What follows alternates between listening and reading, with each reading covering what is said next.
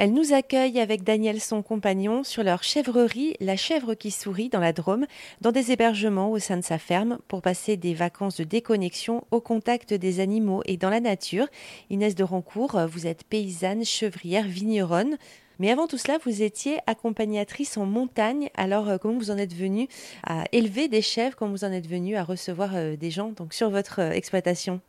Moi, j'avais pensé à l'agriculture il y a bien longtemps j'avais pas de foncier agricole et euh, j'avais pas forcément non plus de budget euh, pour ces projets. Donc c'est un, projet que j'avais mis de côté et quand mon compagnon a décidé de faire un, virage à 360, donc passer de la mécanique euh, auto, même en sport automobile, à élever des chèvres, je lui ai dit oui tout de suite. au départ, je pensais pas que j'allais m'investir autant dans ce projet-là, mais finalement, on n'est pas trop de deux. Donc j'ai fini par récupérer un statut sur la ferme et, donc on est là tous les deux à travailler dans, à la chef qui sourit. L'idée c'était de valoriser nos terrains puisque Daniel, mon compagnon, avait été propriétaire des, terres autour de la maison et on voulait pas que ces terrains-là soient à nouveau pleins de, bois, de forêts.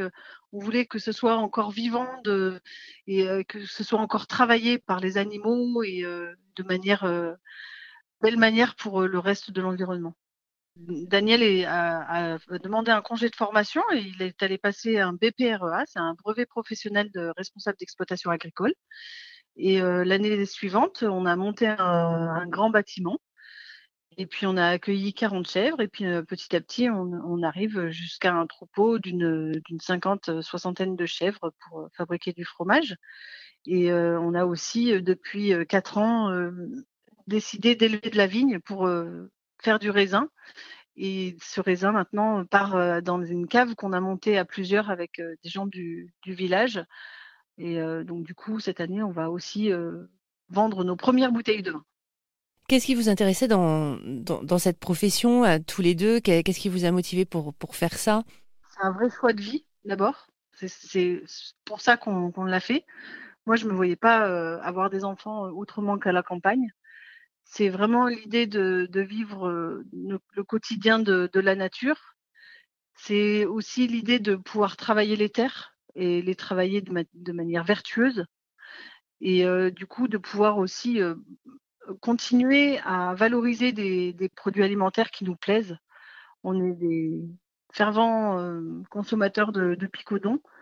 Donc, du coup, c'est quelque chose qui nous tenait à cœur donc le travail de la terre, mais aussi le fait de d'emmener nos animaux dans les bois, de les faire pâturer.